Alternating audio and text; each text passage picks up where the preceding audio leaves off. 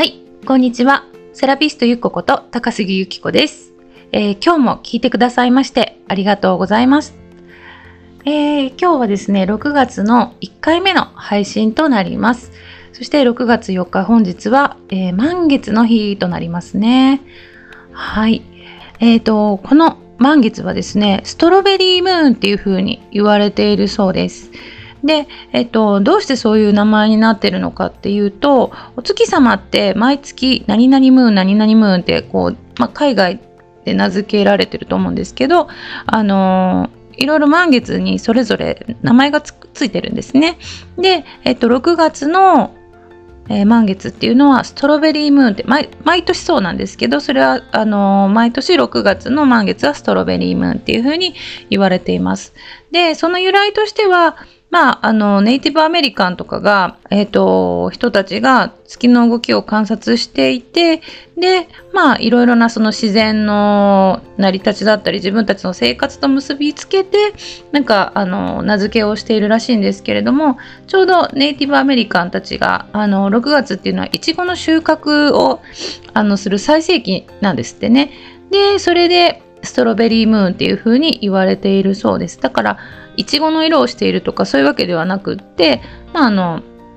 いちごの収穫時期っていうことであのストロベリームーンというらしいです。なんか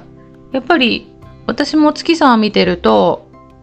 結構夕方に入ってすぐの時の満月って結構大きいじゃないですか6時台とか7時台とか。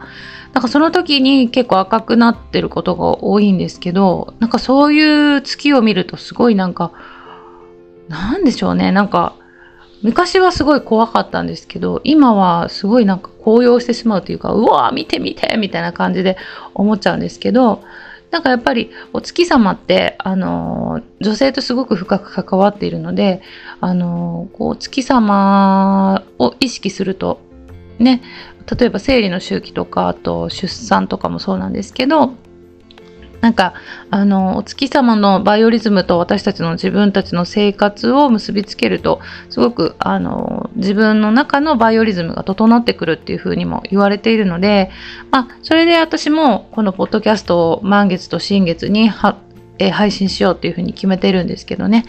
なので、あのーこれを聞いてくださってる方も、あ、今日は満月なんだなとか、今日は新月なんだなとか、まあ、月に2回ほどですけれども、そういう月のね、動きにちょっとこう敏感になっていただくっていうのはすごい、あのー自分のお体のためにもね、何かいい作用があるんじゃないかなと、私は期待してるわけなんです。はい。で、えーと、何を話そうかなと思っていたかというと、そうですね。前回のポッドキャストで自己肯定感の話を、あの、したかなと思うんですけど、割とすごい反響が良くてですね、なんかまあ、あの、視聴回数もすごい伸びてる感じなんですけれども、やっぱり自己肯定感って、あの、もう生きてたら絶対関係してくることですよね。それも大人から子供でみんな関係してくるような、そういう、あの、ことになるので、まあ何かのお役に立てれば嬉しいなとは思っていたんですけれども、えっと、前回のポッドキャストでお話ししていたように、あの、セラピストのね、あの、これからの人たちを集めた、えーまあ、ランチミーティングみたいなことを開催してみました。ね。で、なんか、あの、何かこう、その、会の名前を付けたいなって思って考えたのが、01女子会っていう名前が出てきたので、まあそういうことにしたんですけど、01って、あの、結構起業する人たちのことを言ったりするんですね。えー例えば、もう0って言ったら何もない状態から1、何か第一歩を踏み出すみたいな、なんかそういうイメージで01ってよく言われるんですけど、あのー今回集まってくださった方っていうのはまさに、まあ、あのー一歩踏み出してる方もいらっしゃるんですけど、まあ、まだまだ一歩、二歩ぐらいの感じの方とかね、そんな感じの方が集まってくださいました。で、あの自己肯定感って、やっぱり、あの低い方が本当に多いなと思うし、それをやっぱりあの認識していただくことがすごい大事なんだろうなっていうふうに思いましたね。そう。で、えっと、前回もお話ししたように自己肯定感を上げるにはどうしたらいいのかっていう話も、そのセラピスト会でやったんですけれども、なんかもう本当にね、まず皆さん一人一人のいいところを褒め合ったんですよ。あの、自己紹介をはじめにするんですけれども、どうして自分がこの仕事に就こうと思ったのかとか、まあ、今までのそのどういう経験をしてきたのかみたいなことを簡単にねあの一人一人お話をさせしてもらったんですけれども、まあ、その時にですねあの自分以外の周りの人から自分に対する印象っていうものを聞いたらあのいいんじゃないかというふうに思いまして、まあ、その自己紹介としては3分ぐらいだったんですけれどもその3分の間にその人に対するイメージとかこんな感じなんだろうなみたいなそういったあの印象をねメモに書いてもらってでそれをご本人に渡して渡し合うっていうねそういう企画をしてみたんです。でそうするとやっぱり自分はこうって思ってた自分のことが全然違う視点からあのイメージとかを人に言われると、えー、私ってそう見えてるんだっていうね、あの、新たな発見とかすごいあったみたいで、あの、本当に、あの、びっくりされてる方もいらっしゃいました。で、もうその回が始まった途端にもう涙涙で、もう涙の連鎖で、なんか、あのーやっぱり自分のことを褒められるっていうことが大人になるとないじゃないですか。自分が親だったらやっぱり子供のことを褒めたりとかも、あの、ね、もちろんしますけどなんか自分自身を褒めてもらう機会って全然ないじゃないですか。なのであのやっぱりいいところを書こうよっていうのでやったので本当になんかこんな私がこんな風に言ってもらえるなんてっていうところとか多分その涙って結構ですねまあセッションとかもあるんですけど自分が意図しないうちにこうツーッと流れてくる涙っていうのは魂の涙っていうふうに言われてるんですね。でやっぱりその魂自分の奥底にある、まあ、潜在意識みたいなところで何か心を打たれることを言われたりとかすると自分の意識とはもう本当に関係なく感情とかも関係なくツーッと流れる涙っていうのがあるんですけどまさに今回そんな感じで本当になんかもうえー、私なんで泣いてんだろうみたいななんかそういうねあのー、驚きとともになんかでそういう時の涙ってやっぱりあの心地いい涙なんですよね。なんか、うん、自然にこう流れる涙って多分浄化作用がすごくあるんじゃないかなと思うんですけれどもなんかその後の雰囲気もすごいグッと良くなったしその方自体もやっぱりなんかすごく自分らしさを発揮されるような発言があったりとかなんか終始笑顔だしなんかあのー、すごくねあのー、打ち解けてくださったんですその回。中で皆さんがねだから本当にやってよかったなっていうふうに思いました。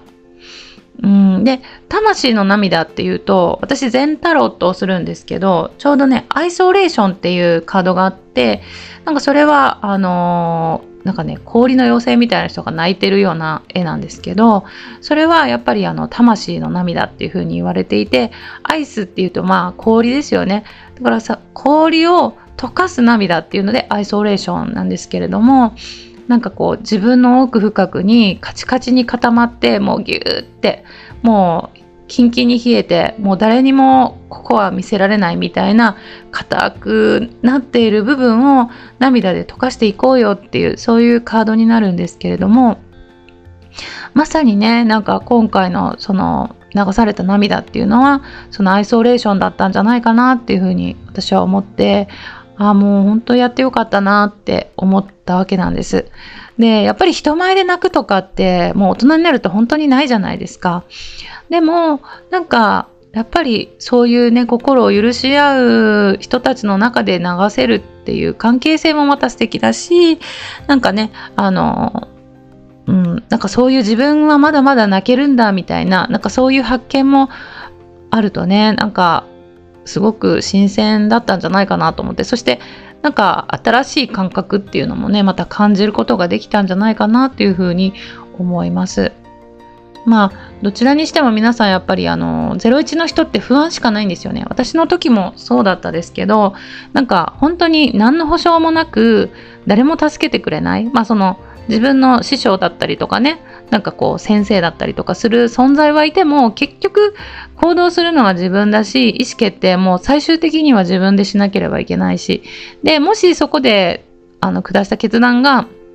うまくいかなくなったとしても、それは先生とか師匠のあの責任ではないっていうことなんですよね。自分の責任、自分が最終的に決めたことを実行して、それがダメだったことは自分が被るっていう、ね、そういうあの世界なので、やっぱりあの失敗したらどうしようとか、周りのことがすごく、あの、うん羨ましいというかね、こう、自分より優れているっていうふうに思ってしまうっていうのは当然のことで、でもそこの、なんかこう、ブロックというか、ね、壁をどう乗り越えていくかっていうのは、やっぱり自分自身との戦いになってくるわけなんですよね。で、その、えっと、武器になるのがやっぱり自己肯定感を上げていくっていうことなのかなとも思うわけです。うん。だって自分がやっぱり大事だったり自分のことを尊重できていれば周りの人と比較することっていうことがなくなってくるんですよね。あの人はあの人でいい良さがある。でも私はこんなところがやっぱりあの人よりも自信あるっていうのがあれば同じ土俵で戦わなくても私はちゃんとなんだろう勝負できるところがあるみたいなねなんかそういう自信があるっていうことはそれが発言だったりとか、まあ、行動だったりセラピストだったら施術に出てくるっていうこともあると思いますしねなのでなんか本当に自己肯定感をいかに高くしていくかっていうのがまああの多分生きていく上で絶対に必要なプロセスなのかなとも思うわけです。まあそんなこんなで、あの、01回無事に終わったんですけど、まあ今後はね、もう少しまたそういうメンタルの部分をこう深掘りしていったりとか、あとは技術の面、まあ、カウンセリング術とかね、そういったものをやっぱりちょっと学ぶことによって知識の底上げだったりテクニックのね、向上だったりっていうのを、あの皆さんと一緒にやっていけたらいいかなというふうに思っていて、まあ私の課題でもあるんですけど、これから。まあ自分自身とこう戦って、でまあ私自身もやっぱりそういう分野ってまだまだこっからあの未知の世界というか、これからチャレンジしていこうっていう部分なので、やっぱり壁もありますし、自分の中での葛藤とか、まあそういった部分もあるんですけど、まあこういう01会でね、皆さんとこう交流することによって、私自身もなんかその初心に帰って、ああ、こういう時こうだったけど、でも私はなんかこう根拠のない自信でなんか前に進んでたなみたいな感じで。じゃあ今だって根拠のない自信でもいいからとりあえずやってみるかみたいなね。なんかそういう原動力になったりとかもするし。まあなんかあのコツコツ本当にあの細々になるかもしれないですけどその部分も続けていけたらなっていうふうに今思ってるわけです。はい。で、そうそう。今日何喋ろうかなと思ってたんですけど、夏至についてちょっとお話ししようかなと思います。えっ、ー、と、今月の6月22日は夏至なんですね。で、えっ、ー、と、夏至っていうとですね、まあ、宇宙レベルとか、まあ、陰陽五行の世界で言うと、太陽の力、陽の力ですね。陽の力が最も高まる日っていうふうに言われています。だから天体を見ても、太陽がこう、一番高くなる日なんですね。なので、えーとまあ、その日を境に次はあの陰にこうどんどんどんどんこう入っていくので今の6月4日の状況っていうのは陰に向かって本当にその夏至の日が100%の日だったら、まあ、95%とかなんかそれぐらいの部分で陽がすごく高まっていてこの2週間ぐらいでますますそれが強まっていくそういう時期になってきます。で梅雨なので太陽とかってなかなか見れない時期ではあるんですけど是非その太陽が出てくる日っていうのを日光浴に当ててほしいなっていうふうに思います。今のその陽のエネルギーってどうしてもこう活動的だったりとかこうなんでしょうねこうプラス思考だったりとかなんかこうやっぱり行動していく上にですごく必要なエネルギーが今すごく流れている状況なのでそれをねあのお日様からいただくっていうことをぜひしてほしいなっていうふうに思うんですね。なので、まあ、例えばあのビーチに行ってですねあの裸足になって砂浜でこう裸足で歩くとグラウディングって言ってあのえっとね、エネルギーをこう、ちょっとこう、放出する感じになるの。いらないエネルギーをこう、手放すことにもつながっていくので、なんかそういう、あの、砂浜を、えー、裸足で歩くっていう行為もいいですし、その時にお天気でね、太陽がもし出ていけば、出ているんであれば、あの、そこに降り注いでいく太陽のエネルギーも一緒に吸収できるっていうことにもなるので、すごくね、あの、理にかなっているというか、今、ぜひやってほしいことになるので、なんかこの日は、あの、晴れマーク出るなとか、天気予報で分かってたら、ちょっとお時間作ってみて、あの、近くのビーチだったり、もちろん山でもいいですよ。山の、あの、木々にこう手で触れたりとか抱きついたりっていうのも、その、デトックスにもなるし、自分自身の中の、こう、なんでしょう、エネルギーをこう、スーッと通すような、で自然と交流することでこう浄化されていくような、なんかそういうこともできるので、まあ山だったり海だったり、もうとにかく自然と触れるっていうことをね、ぜひやっていただけると、あのー、今行動したいっていうふうに思ってる方は特にそれがおすすめかなと思います。で、やっぱりその、どんどんどんどん陽の気が高まっていく時期なので、まあその夏至付近っていうのは体調不良になりやすいとも言われているんですけど、なので、まあその夏至付近はですね、ちょっとこう睡眠をしっかりとるとか、あの仕事を詰めすぎないようにするとかね、まあ自分自身の体に負担のないようにあのお過ごしいただければ、まあエネルギーもスッとあの自然に入ってくるでしょうしね。なんかそういったことをされてはいかがかなというふうに思います。私は実はですね、その6月の22日は、岡山にあるサムハラ神社っていうところにお友達と行こうって約束してるんですよ。で私はまだそのサムハラ神社に行ったことはないんですけれども、なんかご縁がないとたどり着けないっていうふうに言われてるんですね。なので実際にちょっとあの迷ってしまってたどり着けなかったっていう方も知ってるんですけど、さて私はちゃんとたどり着けるのか、ちょっと今からドキドキですけれども、また、あの、次回の時にはね、そういったお話も、あの、できればいいかなというふうに思っています。はい。えっ、ー、と、今日もなんか、ザザーっとすごく喋ってしまったんですけれども、